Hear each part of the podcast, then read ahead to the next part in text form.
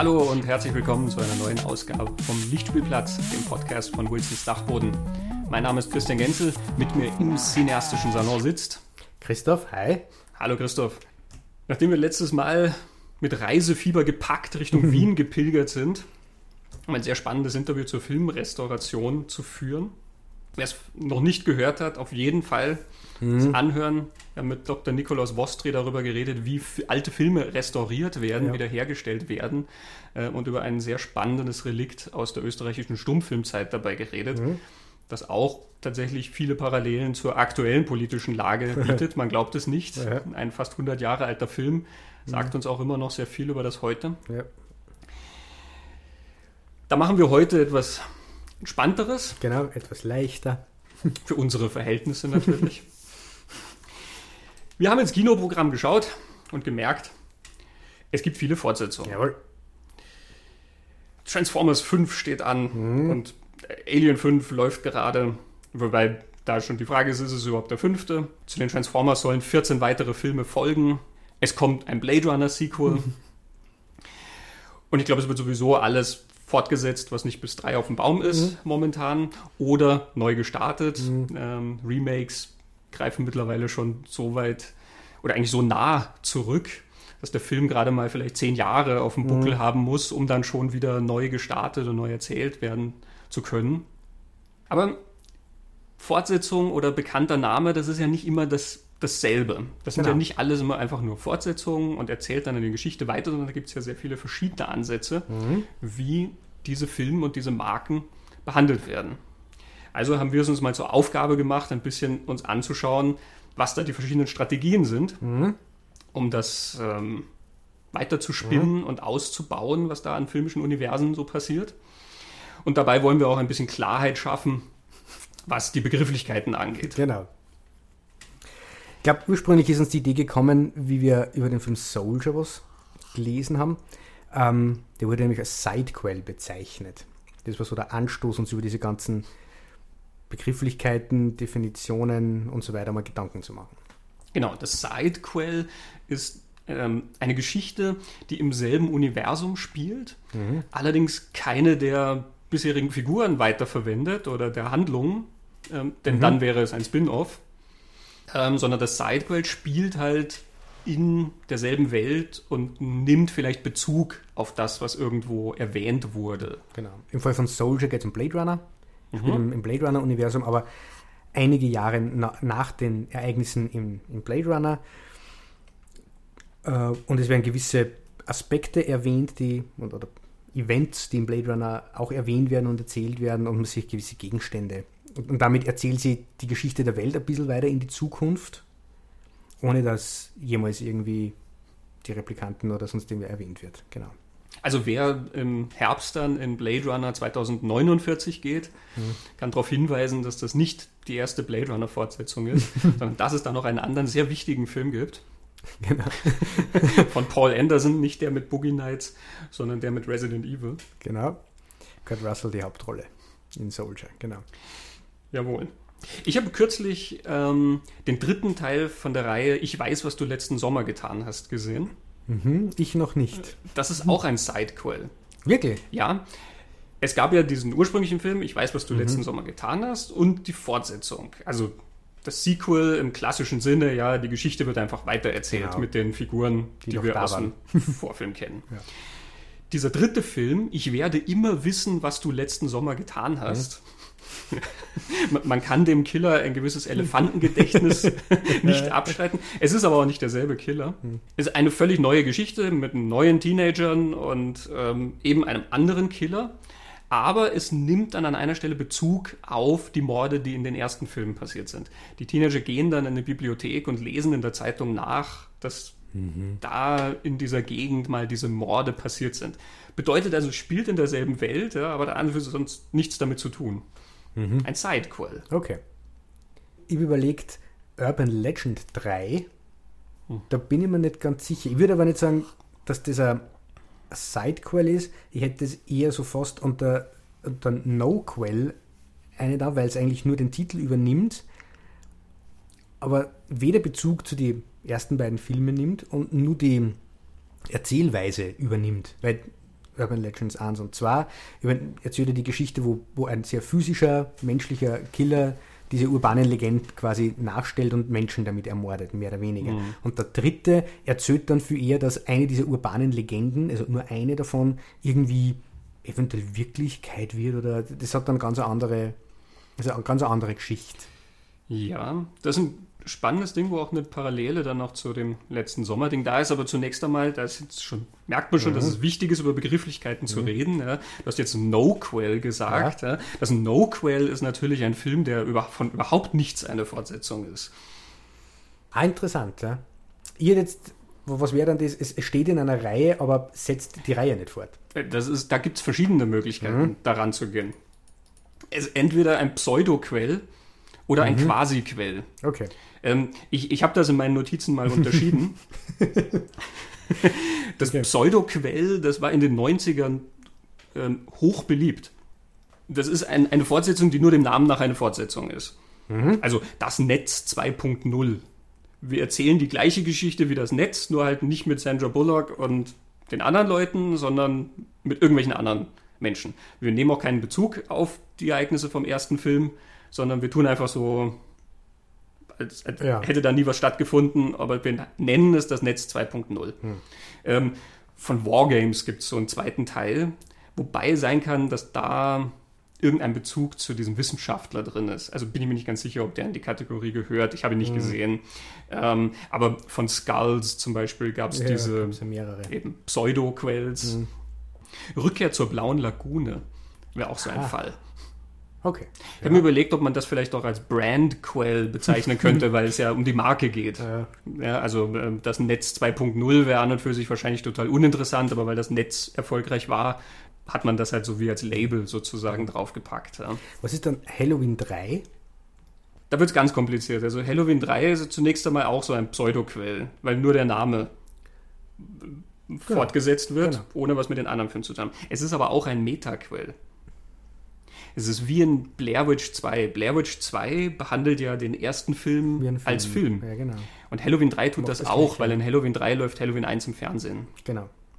Wir waren jetzt aber noch bei Pseudoquell und Quasiquell. Mhm. Das Quasiquell ist theoretisch schon eine Fortsetzung, nur dass im Prinzip nichts fortgesetzt wird. Die James Bond-Filme wären ein klassisches Beispiel mhm, dafür. Genau.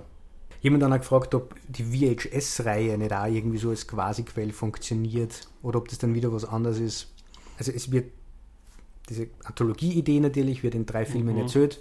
Dann gibt es immer so eine Rahmenhandlung dazu, dass diese Sachen irgendwo gefunden werden und die schauen sich die dann mhm. an. Aber es setzt ja keine Charaktergeschichten oder erzählt ja keine Geschichten weiter. Gibt es jemanden, der diese Sachen findet? Ja, aber es sind nicht immer die gleichen Personen. Dann ist es vielleicht doch eher so ein Pseudoquell. Mhm. Ja. Die interessante Frage noch, den, den habe ich mir auch noch notiert beim Blick über die DVDs.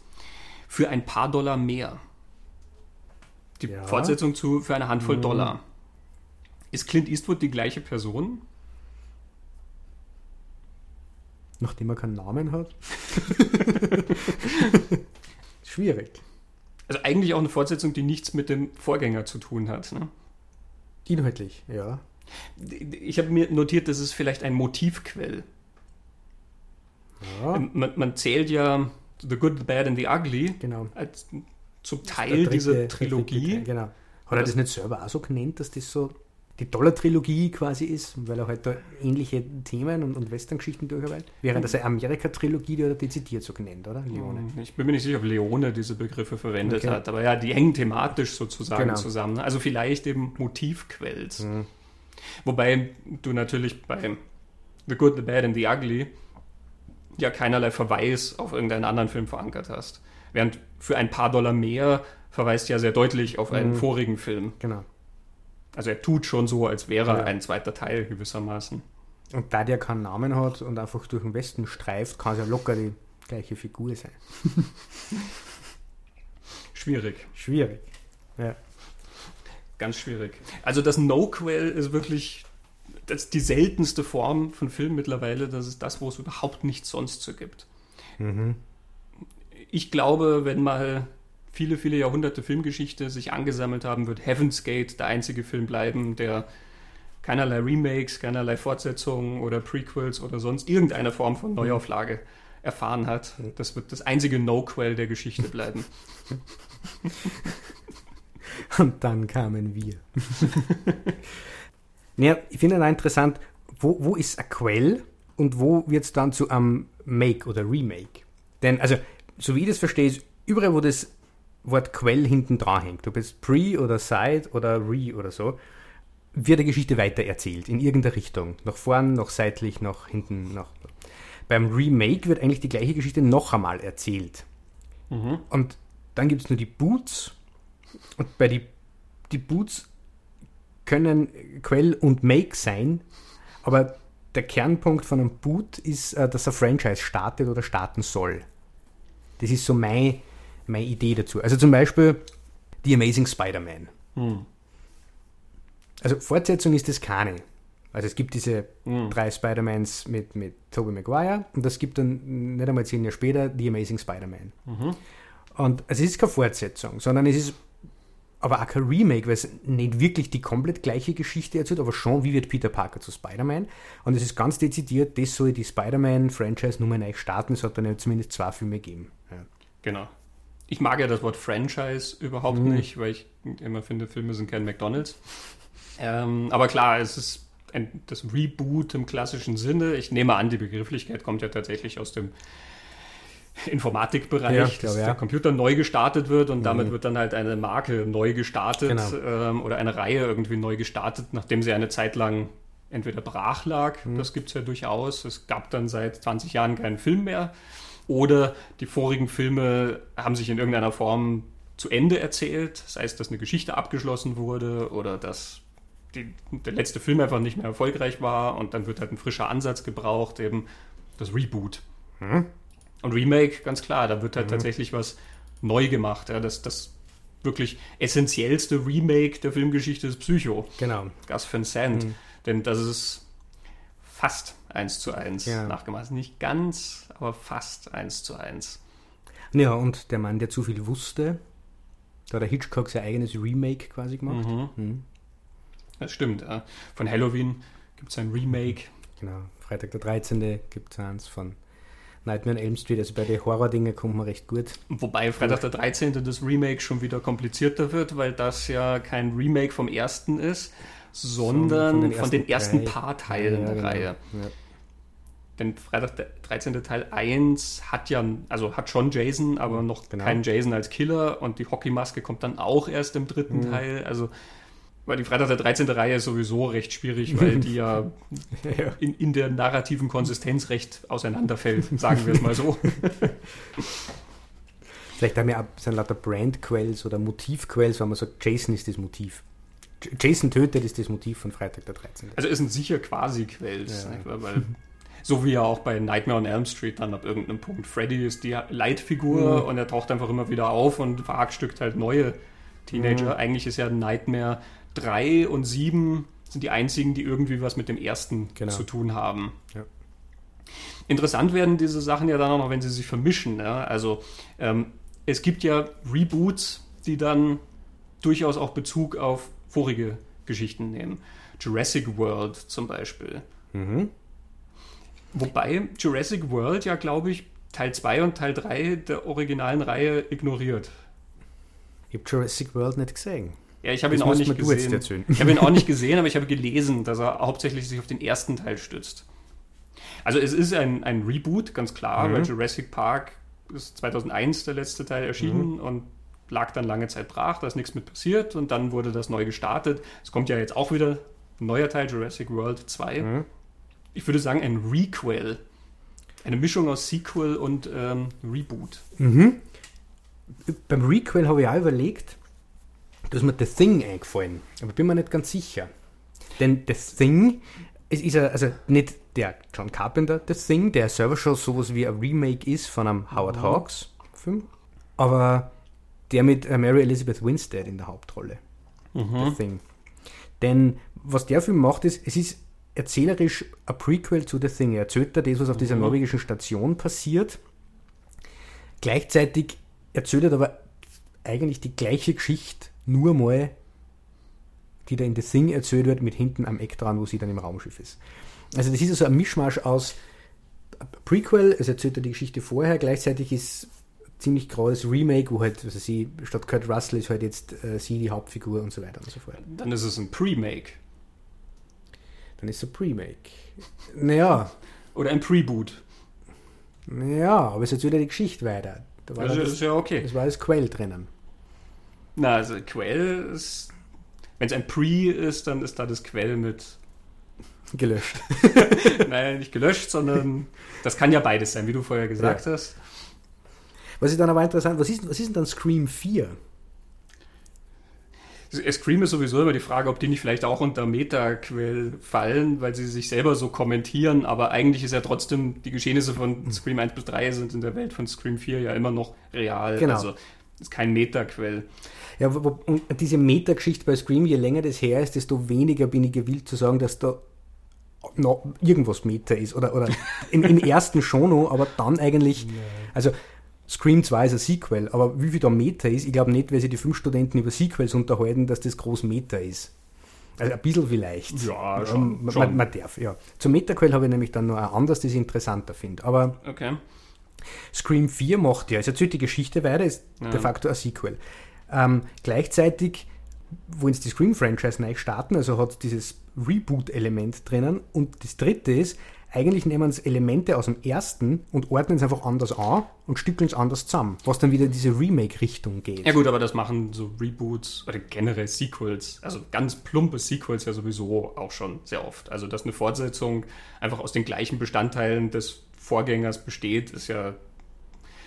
Ich glaube, du tätest dich ja sogar sehr schwer, Fortsetzungen zu finden, die nicht einfach nur aus den Elementen des Vorgängers zusammengewürfelt sind. Also ich weiß nicht, ob das ein wichtiger Bestandteil ja, der Definition ja, ist. So, so In dem Fall würde ich sagen, Scream 4 ist ganz einfach auch ein Requel, die Mischung aus Reboot oder Remake mhm. und Sequel. Ja, ich habe jetzt gar nicht so gemeint, eben so der Exorzist 2 zum Beispiel ist sehr unterschiedlich zum ersten Exorzisten, aber natürlich kommen Figuren und Themen vor. So meine ich es jetzt nicht, sondern Scream nimmt wirklich Szenen, die im, im ersten Scream ganz am Anfang stehen und schiebt es nach hinten, nimmt Szenen, die in der Mitte sind, tut es nach vorn und ordnet diese. Also es geht bei Scream 4, glaube ich, auch ein bisschen darum, wie, wie kann man denn mit eine, wie kann man eine Geschichte anders zusammengesetzt trotzdem interessant erzählen. Aber da bin ich mir nicht so sicher. Hm. Ich glaube, es ist bei Scream 4 einfach Teil dessen, dass ähm, sich diese Filme ja selber kommentieren und in dem Fall, sie listen ja dann auch an einer Stelle eine, eine lange, lange Reihe an Remakes, Remakes auf, auf im genau. Film und deswegen ist der Film dann halt eben auch, hat diese Ebene, dass er wie als Remake konzipiert ja. ist und es geht ja auch um so einen Copycat-Killer, mhm. der dann eben Morde von früher nachstellt. Ähm, da ist diese Doppelung dann natürlich damit mhm. drin. Aber ich glaube, dass das braucht man nicht zu stark werten, weil ähm, eben bekannte Elemente tauchen immer wieder auf und mhm. äh, auch in Fortsetzungen, die sich nicht selber kommentieren. Mhm. Du hast jetzt gesagt, zu Metaquell hast du noch irgendwas Spannendes. Ja, The Town That Dreaded Sundown. Das Original ist von 1976 und hieß auf Deutsch Der Umleger, also einer der Menschen umlegt, ein Mörder. Mhm. Toller Titel. Also nicht das, was der Buchhalter macht. ähm, The Town That Dreaded Sundown. Äh, es ist so eine, eine Serienkiller-Geschichte, die auf, ein, auf einer True Crime Story aus den 40er Jahren tatsächlich beruht.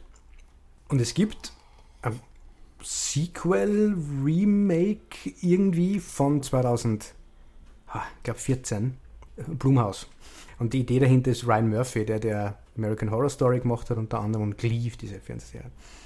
Und was da passiert ist, dass diese, diese Fortsetzung, die 30, 40 Jahre später erst kommt, darauf eingeht, dass der Film The Town That Dreaded Sundown in dieser Stadt in Texarkana tatsächlich in, wirklich, in unserer Wirklichkeit zum Kultfilm geworden ist und dort jedes Jahr zu Halloween gezeigt wird. Mhm. Und dass dann ein Killer auftaucht, der sich auf diesen Film bezieht der sich aber auf eine echte Crime Story bezieht und was dann in dem Film auch noch passiert ist, dass der Sohn des Regisseurs auftaucht, mit dem sie sich dann über die Nachforschungen und über den Film unterhalten und so wie der Film strukturiert und erzählt ist, gibt es immer wieder Flashes, wo das, was jetzt gerade in der Geschichte vom Rem äh, Remake oder Sequel oder was auch immer passiert, gegengeschnitten wird mit Szenen aus dem Originalfilm, wo sie quasi das sagt, es passiert genau das gleiche nur einmal. Also damit ist das nicht so ein Meta-Quell, weil es, es, setzt die Geschichte fort, nimmt aber Bezug auf diesen Film und baut mhm. den aber in sein Narrativ irgendwie ein. Mhm, mh. Auf Deutsch heißt es äh, die, der aktuelle The Town That Dreaded Sundown, er hat den gleichen Titel auf Englisch, aber bei uns heißt der Warte, bis es dunkel wird. Gibt es äh, auf Blu-ray. Mhm. und auf Netflix. Ja, das war mein Gedanke zum Metaquell. Hm. Ich glaube, es ist eine Gattung, die nicht sehr häufig ist, hm. dass ein Film sozusagen seinen Vorgänger als fiktives Werk betrachtet oder behandelt. Was aber häufiger passiert ist, dass neue Filme nicht immer alle von den vorangegangenen mit einbeziehen. Mhm. Wir kommen immer auf Halloween, weil wir mhm. haben ja schon mal diese Folge über die Halloween-Sequels mhm. gemacht, die wir auseinanderklamüsert haben. Und da sind tatsächlich sehr viele von diesen Eigenwilligkeiten im Fortsetzen einer Geschichte tatsächlich auch aufgetaucht. Mhm.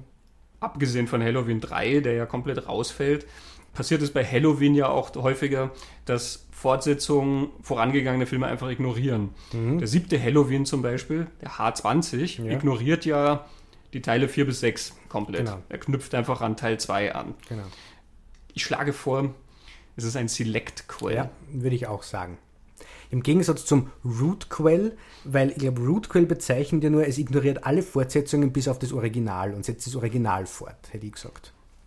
Ja. Während das Select-Quell sie aussucht, was fortsetzt und was nicht. Genau. Ähm, dieser geplante Neil Blomkamp Alien 5, der nun doch nichts wird, mhm. zum Beispiel wäre auch so ein Select-Quell gewesen, weil er, glaube ich, eine Fortsetzung von Alien 2 gewesen wäre, also mhm. also vom Cameron Aliens, mhm. ähm, inklusive Michael Bean.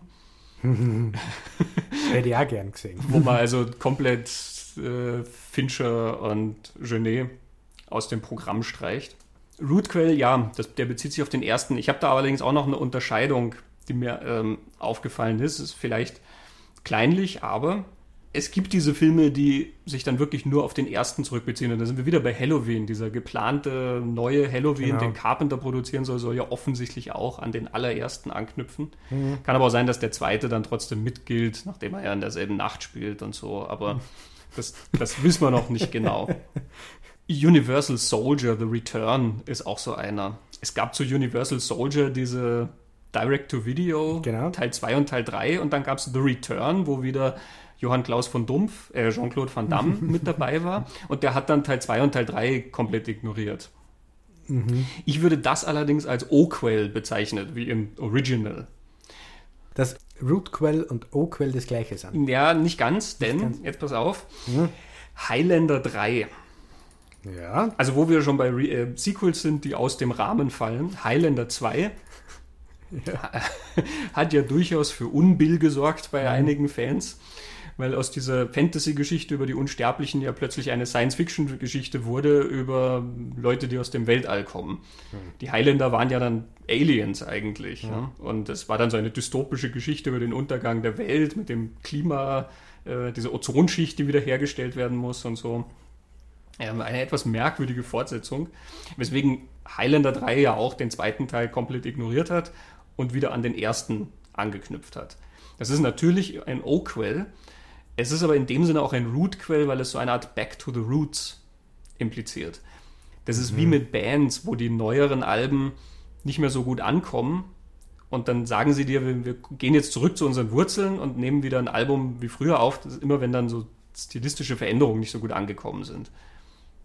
So wie das eine Korn-Album dann. ähm, das, wo sie, also Korn 3 was sie ja, wieder mit Ross Robinson produziert glaube, haben. Ja, das. Äh, genau, ja. Hm. Weil ich mir nicht sicher bin, ob das nicht als Experiment gedacht war oder ob es tatsächlich so ein Back to the Roots sein sollte. Jonathan Davis hat dann hinterher irgendwie nur ganz interessant gesagt, dass er, dass Ross Robinson so begeistert war, aber irgendwie, es tat mir dann sehr leid, aber sie sind einfach nicht mehr dieselbe Band wie früher.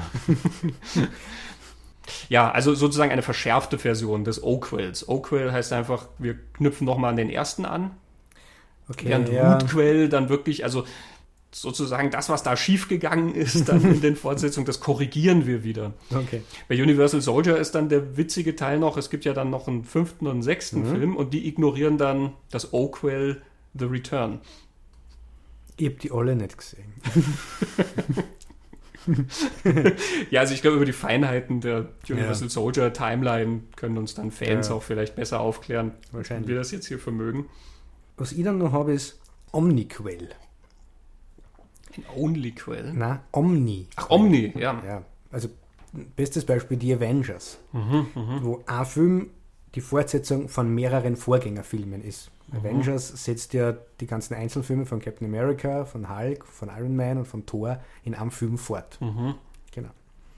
Genau, Omniquell. Gibt es, glaube ich, auch nicht sehr viele von denen. Na, also es wird jetzt dann interessant, gerade in dieser ganzen Superheldenwelt, wird es interessant, was da noch kommt, weil es gibt ja einen zweiten Avengers, der dann den zweiten Avengers fortsetzt und auch die Zwischenfilme, aber ich frage mich auch, was dann dieser Dawn of Justice eigentlich ist, mhm. weil er setzt ja Man of Steel fort, er ähm, nimmt offenbar jetzt Batman mit einer, der nicht die Fortsetzung von den Nolan Batman ist, sondern jetzt kommt ein neuer Batman, das ist aber der gleiche mhm. Batman, der in Dawn of Justice ist und es ist Wonder Woman drin, mhm bevor sie jetzt ihren eigenen Film kriegt. Aber der Wonder Woman-Film spielt ja vor Dawn of Justice.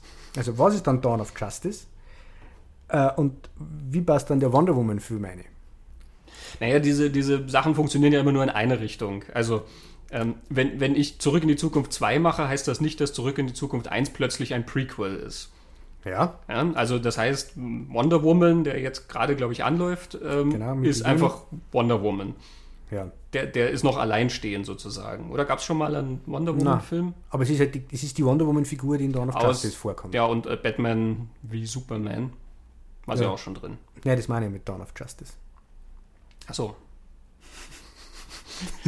Warum nennst du ihn nicht Batman vs. Superman? Äh, kann ich nicht genau sagen. Um Himmels Willen, also nicht nur, dass wir Klarheit bei den Begrifflichkeiten schaffen müssen, sondern auch noch, was die Titel angeht. Ja. Ich würde Dawn of Justice immer diese, diesen, diesen Mischmasch dann verstanden, wo die dann alle aufeinandertreffen. Der, der dann kommt. Justice League. Wie konnte ich das nur verwechseln? ja, genau. Wirklich. Okay. Also, also, es funktioniert nur in eine Richtung. Okay. Also gut, aber Moment mal, dann ist Wonder Woman eigentlich ein Spin-off. Es ist natürlich ein aufgesetztes Spin-off, weil ja schon geplant war, mhm. dass der Solo-Film kommt, aber sie wurde eingeführt in Batman vs. Superman, mhm. Dawn of Justice. Mhm. ähm, und kriegt jetzt ihren eigenen Film, das ist ein Spin-off, das ist wie, wie Annabelle zu Conjuring. Okay, ja. Akzeptiere ich. Witzig ist ja, Annabelle kriegt jetzt auch eine Fortsetzung, mhm. Annabelle 2. Ich habe überlegt, ob das dann vielleicht ein Spin-Quell ist.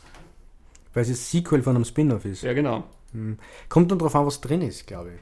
Weil wenn es wirklich nur die Annabelle-Geschichte fortsetzt, ist es ja eigentlich nur ein Sequel, aber wenn es halt diese Anknüpfung an Conjuring-Elemente hat, spinnt ja die Conjuring-Geschichte weiter off und sequelt aber das Spin-off. Das wird kompliziert. Zumal es ja noch ein Spin-off geben soll, nämlich The Nun. Mit der Nonne das, genau. genau aus, aus Conjuring 2 und äh, ein Conjuring 3 ist, glaube ich, auch im Gespräch, was nicht verwundert, nachdem 2 mm. recht erfolgreich war. Also da baut sich auch was recht Komplexes auf, was mm. wir mhm. dann dringend irgendwie in Termini packen müssen. Machen wir es uns einmal leicht. Äh, Sequel. Einfach nur strunznormal ein Film, der die Geschichte vom ersten fortsetzt. Beverly Hills Cop 2. Ich habe auch Beverly Hills Cop 2. Mhm. Der stand oben im Regal. 2 ja. und 3. Genau. Das ist eigentlich noch wirklich die klassische Form genau. der Fortsetzung, oder? So war das halt früher. Man hat halt fortgesetzt. Genau. Aliens, Terminator 2. Genau. Ähm, Before Sunset. Stimmt. Mhm. In drei Tagen bist du tot, zwei, so. Hm, stimmt. Ja. Mhm. Interessant wird es dann wieder, ähm, wenn diese Fortsetzungen mitunter Dinge negieren, die in den Vorfilmen passiert sind. Nicht ignorieren, sondern einfach nur irgendwas sozusagen ein bisschen umändern, um sinnvoll fortsetzen zu können. Zum Beispiel. Da sind wir wieder bei den Halloween-Filmen, weil die das auch gerne machen. Ja. Also er ist ähm, nicht tot, sondern er ist. Ja, genau. Dr. Loomis stirbt ja eigentlich im ja. zweiten Teil. Der, der, mhm. der, ist in dem gleichen Raum, der dann genau. explodiert und alles mitreißt. Und im vierten Teil, wo er wieder auftaucht, humpelt er ein bisschen mhm. und hat so eine Brandwunde im Gesicht. Aber ansonsten geht es ihm ja relativ gut. Ich würde sagen, so ein Redcon-Quell. Mhm. Redconning, so dieser mhm. Begriff eben, um, um, um was sozusagen nachträglich umzubauen. Ähm, mir sind aber die Airport-Sequels dazu eingefallen. Die, also die ja eigentlich sowieso quasi Quells wären, weil sie eigentlich alle miteinander nichts zu tun haben. Aber es gibt diese eine Figur, nämlich George Kennedy, der immer mit dabei ist, mhm. als Joe Petroni. Er hat mhm. nämlich auch immer denselben Namen, Joe Petroni. Ich habe ja immer gesagt, wenn George Kennedy irgendwo mit einem im Flieger sitzt, soll man bitteschön nicht mitfliegen, weil es kann gefährlich werden. Aber Joe Petroni ist im Laufe dieser Reihe, er ist mal Mitglied der Bodencrew. Äh, in einem anderen Film ist er Captain ich glaube, in irgendeinem hockt er im Tower. Vielleicht hat er einfach Weiterbildungen gemacht. Es wird jedenfalls nicht impliziert, dass Okay. er sozusagen Aber- aufsteigt, sondern er ist einfach immer irgendwie eine Figur, wie sie halt gerade gebraucht wird. Es wird sehr durchgemischt. Aber heutzutage würde man mit solchen Geschichten doch so ähm, YouTube-only Kurzfilme machen, wo man sieht, er sitzt im AMS-Kurs zum Captain und er sitzt dann im Weiterbildungs-Wifi-Kurs für einen Ja. Tower und so. Also das Ja. wäre dann so ein, ein Teaser nur fürs Netz. Ich bin mir überhaupt nicht sicher, ob man, wenn man Pilot werden will, unten am Boden Gepäckstücke hieven muss. Ich bin mir nicht sicher, ob das zum, zur Ausbildung gehört. Ich weiß nicht, aber ich kenne einen Piloten, ich kann dann fragen. heißt der Joe Petroni. also ist natürlich ein sehr mildes Beispiel für das Redconning, ja, aber Mhm. nachdem er immer denselben Namen hat, ähm, ist es halt auffällig. Mhm. Aber es gibt sicherlich auch andere Reihen, die dann immer so ein Tick angepasst werden müssen, damit irgendwie was fortsetzbar Mhm. ist. Weil du jetzt vorher das Brandquell gehabt hast. Ich habe jetzt da noch nämlich was notiert. Ich hätte es zuerst als Sidequell irgendwie notiert gehabt, aber mit Fragezeichen, nämlich 10 Cloverfield Lane. Weil die, die Frage ja, und ich glaube, die besteht ja weiterhin, spielt 10 Cloverfield Lane eigentlich in der gleichen Welt wie Cloverfield spielt? Und die nächste Frage ist, wenn man ins Internet geht, ja. Die Frage ist nur, ma- macht der Film das auch klar oder macht der Film das eigentlich nicht klar? Und dann ist aber, wenn wir eine Brandquell haben, dann sind wir ganz klar dort. Ich glaube, es ist Sidequel als Sidequel intendiert. Schon, oder? Ähm, weil halt da diese Marken auftauchen. Genau. Und Firmen und so. die Ja. ich ja wirklich nicht sehe, weil, Ja. mein Gott, ich habe Cloverfield sogar ein paar Mal gesehen, aber trotzdem bin ich dann nicht die Person, die sich merkt, wie da der Joghurt heißt, der irgendwo im Regal steht. ja, es ist ja so eine unruhige Kamera in dem Ding. Du, mein, du meinst, wenn, wenn Cloverfield inszeniert wäre wie ein David Fincher-Film oder wie ein Michael Haneke-Film, genau, dann Ähm, das lesen. dann da würde ich wissen, wie der Joghurt heißt. Genau. Ich stelle mir gerade Cloverfield von Michael Haneke vor. Hm. Ich kann mir es nicht vorstellen, ehrlich gesagt. Schwierig. Ja. Aber wenn man sich vorstellt, Haneke kriegt ein Drehbuch, wo ein Monster die Stadt niedertrampelt. Was macht er da draus?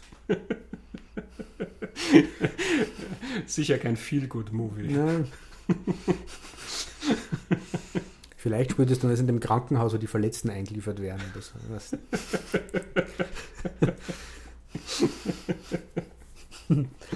Aber jetzt müssen wir wieder ernst werden. Da Ja, bitte Thema. jetzt. Also Der. Ernst der Sache. Mhm. Äh, Auch eine interessante Spielart, die auch erst in den letzten Jahren, glaube ich, aufgekommen ist. Wobei, na, es gibt auch Beispiele tatsächlich von früher, nur nicht sehr viele. Sequels zu Remakes, wo die Originalfilme auch schon Sequels haben, wo aber jetzt das neue Sequel kein Remake vom alten Sequel ist. Genau, ich habe da keinen Namen dafür. Ich habe Newquel notiert. Newquel. Ein Newquel, das ist halt einfach ein neues Quell. Im Gegensatz zu dem alten, also zum Old Squell oder wie immer du es nennen willst. Ja, eine Mangelung eines anderen Begriffs und weil die Definition so lang ist, sagen wir mal Newquel. Halloween 2 von Rob Zombie, oder? Ja, genau. Ja. Ähm, es gibt aber auch ähm, der Vater der Braut, gab es ja mit Spencer Tracy und mit Steve Martin und ich meine auch der Spencer Tracy-Film hatte schon eine Fortsetzung und äh, der Steve Martin-Film hat ja auch eine. Und die sind Ja. aber dann sozusagen keine, die sind Ja. nicht verwandt miteinander. Wäre dann auch so ein Newquel Mhm. sozusagen. Ja, okay.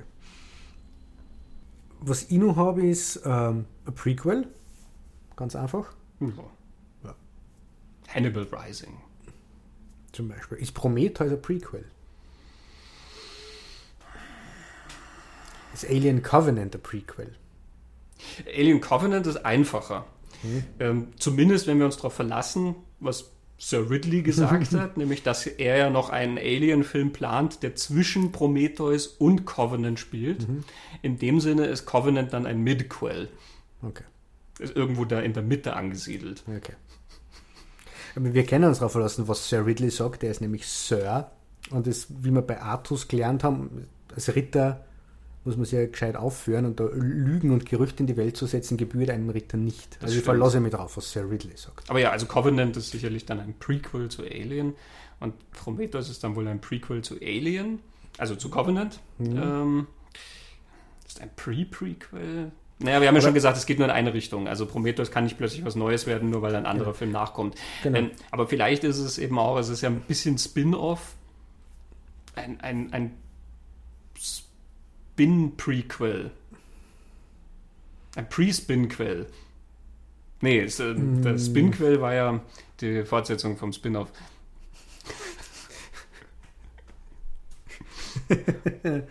Äh, naja, weil vor allem, solange es Alien Covenant nicht gegeben hat, war Prometheus wahrscheinlich eigentlich ein ga- ganz normal Prequel irgendwie. Hm. Jetzt gibt es was anderes und jetzt verändert es das wieder. Das macht es kompliziert. Es sind dynamische Begriffe. Ja, aber ich halte trotzdem dran fest, dass es nicht rückwirkend verändert werden kann. Hm. Wie gesagt, nur weil ich Zurück in die Zukunft 2 mache, heißt das nicht, dass Zurück in die Zukunft 1 plötzlich ein Prequel ist. Das heißt, es gibt den Original Alien, wenn wir jetzt bei Alien bleiben, und der hat einfach drei Sequels, könnte man sagen. Genau, Er hat aber gleichzeitig mittlerweile zwei Prequels. genau. Und wie diese Prequels untereinander dann verwandt sind, ist dann wieder eine andere Frage. Ja. Und er hat noch zwei Spin-offs, beziehungsweise ein Spin-off und ein Spin-Quell, Genau. Genau, nämlich Alien vs. Predator. genau. Genau. Oder ist Alien vs. Predator ein Omni-Quell? Weil es die Predator-Geschichten forterzählt. Wobei ja beides, äh, Alien vs. Predator spielt ja vor äh, den Alien- und Predator-Sachen. Es geht um den Referenzstandpunkt, oder? Von wo aus schaut man, also schaut man Alien vs. Predator von Predator 1 aus an? Wie verhält sie sich zu dem oder vom, vom Alien? Hm. Es ist wahrscheinlich kein Omni-Quell, weil es diese Geschichten ja nicht tatsächlich fortsetzt, sondern eben mit den Figuren irgendwas anderes macht, also Spin-off. Ja, es ist ja dann sowieso die Frage, ob man Ist ein Omni-Spin-off. Und Alien vs. Predator 2 ist dann ein Omni-Spin-Quell. Ja, das gefällt mir besser, weil ich, ich, wenn man Geschichten fortsetzt, geht man immer von irgendwelchen Charakteren und Figuren und einer gewissen Entwicklung aus. Mhm. Wenn das Alien wen ist und im nächsten Film ist das Alien wieder jemanden, ist, würde das jetzt nicht das. das, das macht immer das Gleiche. Und der Predator macht ja auch immer das Gleiche. Der lernt ja wenig. Naja, Vin Diesel macht auch immer das Gleiche. Na, Moment. der hat da so eine Familie und der hat immer ein neues Auto. Das muss irgendwann einmal zusammengebaut haben. Es erinnert mich an diese Mad-Parodie, ähm, wo sie mal hatten, ja, die, keine Ahnung, die Preise für die Kinogänger und da war irgendeiner ja die schönste Begründung, sozusagen die schönste Verteidigung eines Films und da saß dann einer in so einem Burt Reynolds-Film, der dann gesagt hat, ja, er macht in diesem Film etwas völlig Neues. Er fährt diesmal einen BMW. Was ja auch noch eine sehr schöne Spielart der Fortsetzung ist, ist die Fortsetzung, die überhaupt keine ist, ähm, sondern die behauptete Fortsetzung. So wie Karate Tiger 7, 8, 9 und ähm, He's My Girl 2 und Horror House 2 und die ganze Ghost House Reihe oder was weiß ich nicht alles. Filme, von denen der deutsche Verleih so tut, als würden sie mit irgendeinem anderen zusammenhängen. Ja. Und woanders ist das aber überhaupt nicht der Fall. Ein Verleihquell. Verleihquell. Ja. hm. Habe jetzt nur eins über, aber das heben wir uns vielleicht für den Schluss auf. Nee, ich habe in, in, in Bezug auf das, das, die Fortsetzung, die gar keine ist, also das Verleihquell, habe ich noch eine andere Spielart, die ein bisschen damit zusammenhängt. Das sind so Filme, die aus Italien kamen, solche Dinger sehr gerne. so wie ja, ja. Troll 2, Hm. der wirklich nichts mit dem Einsatz zu tun hat. Und das sind keine Pseudo-Quells oder Brand-Quells, ähm, weil ja nicht mal dieselben Leute dahinter hocken. Also da sitzt ja nicht mal derselbe Produzent, der dann diese Marke weiter verwendet oder Mhm. an irgendwen verkauft hat oder so, sondern die eignen sich ja den Namen einfach an. Es gibt, gab aus Italien ja auch ein Alien 2 Alien 2, ja. äh, Ja, und ein und Zombie. Terminator 2. Ja, und in der Zombie-Reihe. Genau, Zombie Duel. Hm. Das ist fast ein Unquell, oder? Ja, beim das Unquell. Hm, Das gefällt mir nicht so gut. Mir gefällt bei Unquell viel besser. Ein Unquell ist eine Fortsetzung, die einfach das Ende aller Fortsetzungen. Das ist so eine Bombe, dass nie wieder den Film irgendwer, irgendwer fortsetzt, weil diese Fortsetzung, das ist das, das ist das Unquell. Also das weiß man erst im Nachhinein, ob es ein Unquell ist oder nicht. Das gefällt mir fast besser. Okay.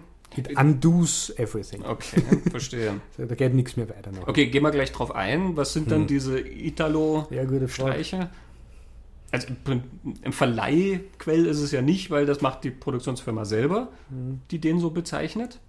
Naja, es erzählt ja nicht einmal die Geschichte weiter, oder? Es erzählt eine ähnliche Geschichte. Es sagt ja nicht, es sind die gleichen Figuren. Oder Muss ja nicht mal eine gleichen ähnliche Planeten. Geschichte sein, außer Eben. dass dann vielleicht ein Alien drin auftaucht. Genau, Oder so. oder- Und eben, es ist niemand involviert, nicht mal eine Produktionsfirma, die was mit dem Vorfilm zu tun Nee, die hat. Dinge, da gibt es ja nochmal, das sind Rip-Offs. Ein Rip-Off. Ja. Das sind einfach Rip-Offs, aber Aber es sind Rip-Offs, die sich ja als Fortsetzung gerieren. Ein Rip-Quell. Das ist es. Ein Rip-Quell. Das ist vielleicht einfach Etikettenschwindel. Nein, ich notiere jetzt Rip-Quell. Okay. Sehr schön, ja. Wir, wir, wir müssen, glaube ich, nach dieser Folge ein Lexikon herausbringen und hoffen natürlich, dass Filmfans all over the world sich diese Begrifflichkeiten aneignen.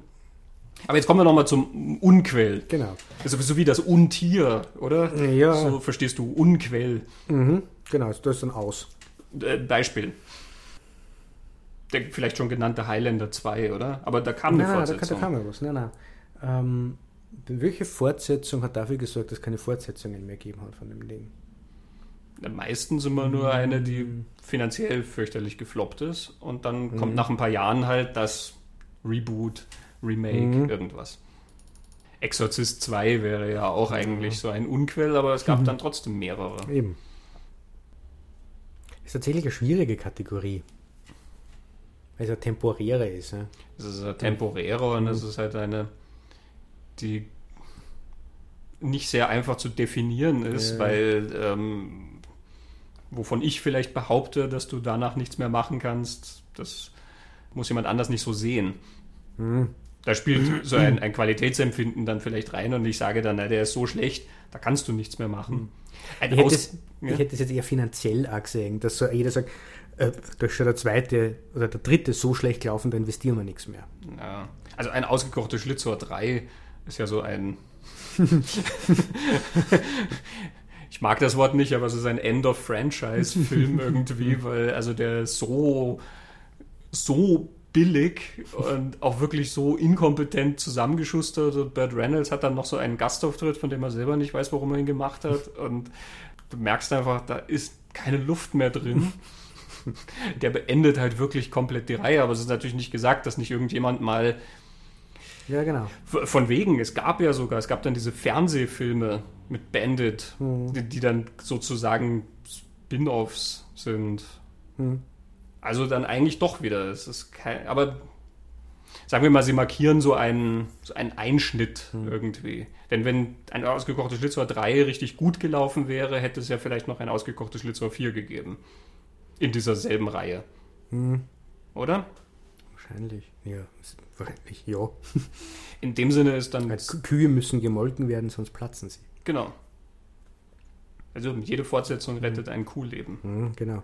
Weil zum Beispiel Zurück in die Zukunft 3 ist kein Unquell, nur weil es danach bis jetzt nicht weitergegangen ist oder vielleicht da nie wieder weitergeht. Hm, ja. Ähm, vielleicht würden manche argumentieren, Indiana Jones und das Königreich des Kristallschädels ist es Unquell, weil das ist so furchtbar gewesen, aber es soll ja ein fünfter kommen und so furchtbar war er gar nicht.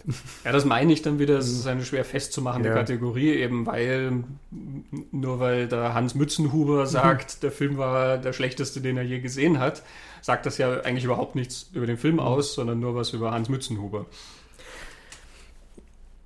Ja, nein. Das ist ja, das haben wir noch gar nicht definiert. Filme können ja mehrere Dinge sein, oder? Ja, ja, das auf jeden Fall. Also zum Beispiel in Scream 2 haben sie ja diese, diese Debatte, Sequel oder Teil einer Trilogie. Das ist nicht das Gleiche. Hm. Genau. Das Midquell kann ja, kann das Midquell Teil einer Trilogie sein oder kann das nicht sein?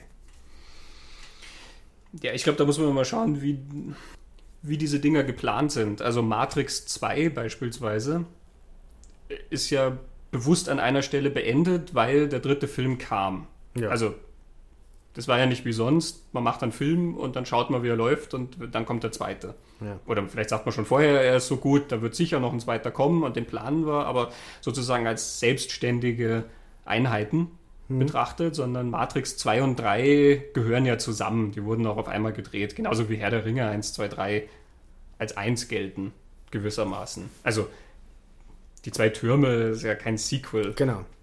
Vielleicht ein Partquell. Teil 2. das zweite Kapitel. Zurück in die Zukunft 2 und 3 sind ja. auch dann Partquels gewissermaßen, ja. weil die ja auch als, als eins konzipiert waren.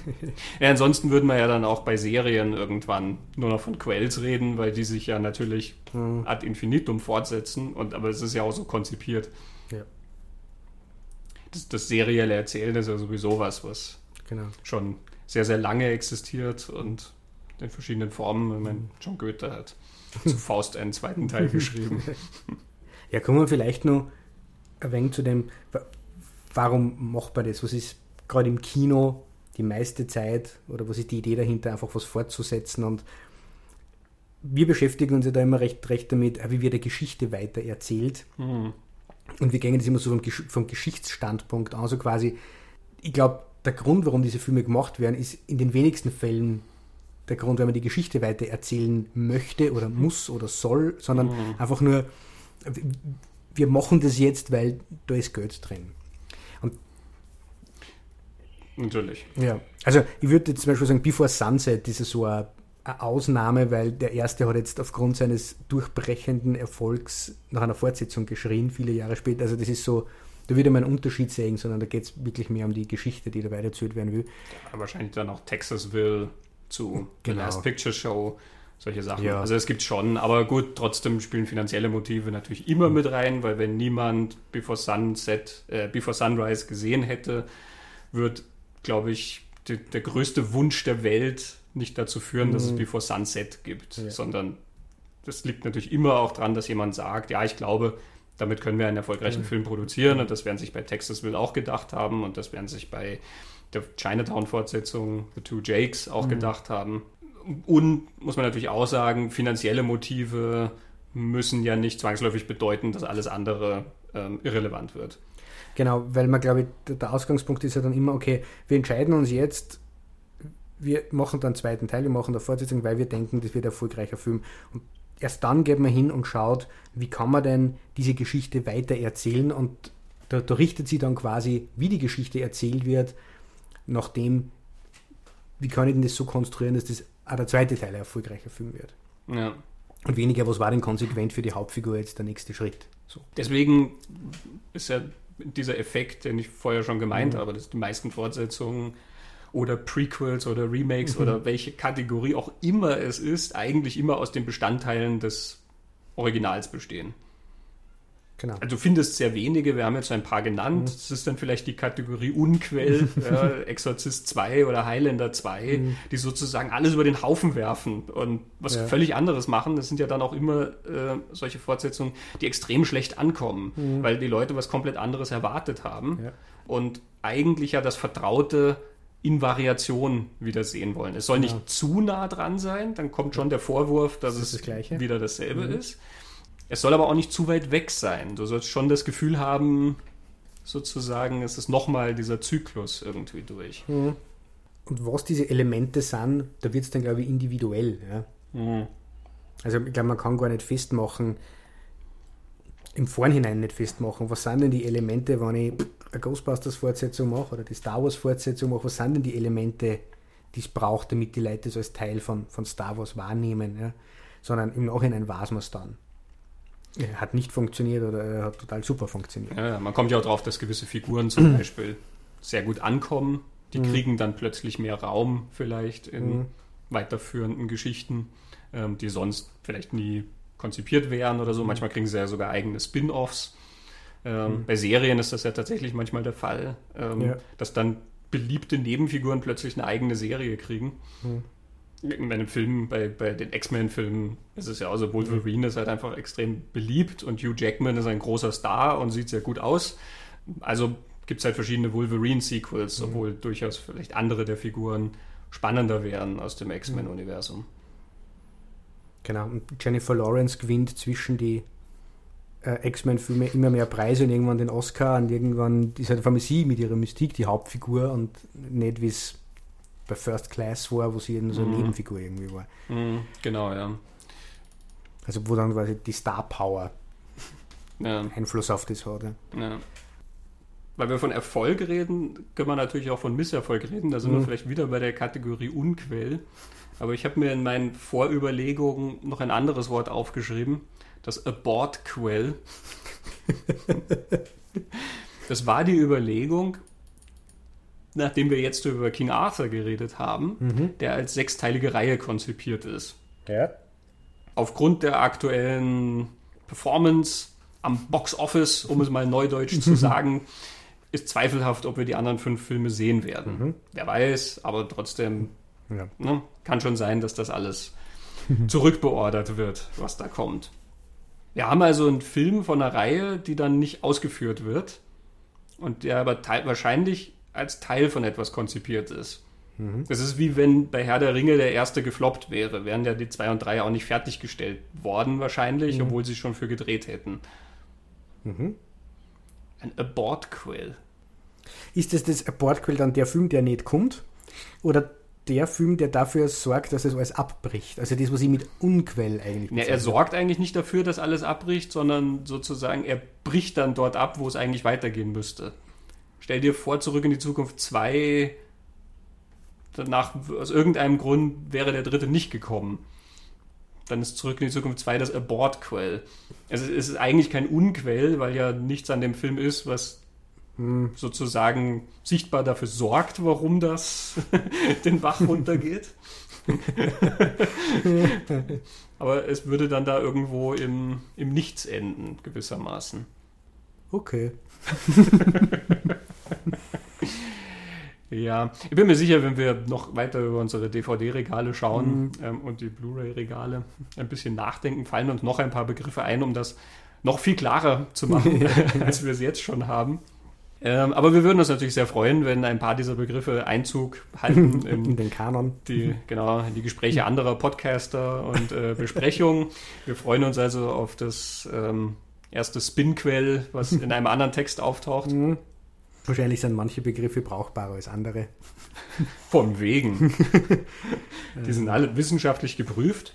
Wir dürfen vielleicht noch darauf hinweisen, an dieser Stelle also einen Dank aussprechen an die Mitglieder der, des Philosophischen Salons, Mhm. mit denen zusammen wir äh, manche Ja. von diesen Begriffen entwickelt haben und äh, einige Gedanken zum Thema Mhm. Fortsetzung gemacht haben. Also wer sich von unseren Facebook-Freunden immer gefragt hat, was wir in diesen clandestinen Treffen äh, im Herzen von Salzburg da machen, hat jetzt die Antwort. Wir äh, diskutieren ja eigentlich essentielle narrative Strategien. Genau. Gut, nach diesen ganz und gar ernsthaften Betrachtungen der Fortsetzungskultur Ja. verabschieden wir uns für dieses Mal. Christoph, vielen Dank für das sehr interessante ja, Gespräch. vielen Dank für das sehr interessante Gespräch. Wir wünschen den Hörern einen schönen Sommer. Nächstes Mal stürzen wir uns wieder auf ein gezielteres Thema. genau. Etwas mehr Fokus. Aber vielleicht ein Quell. Genau.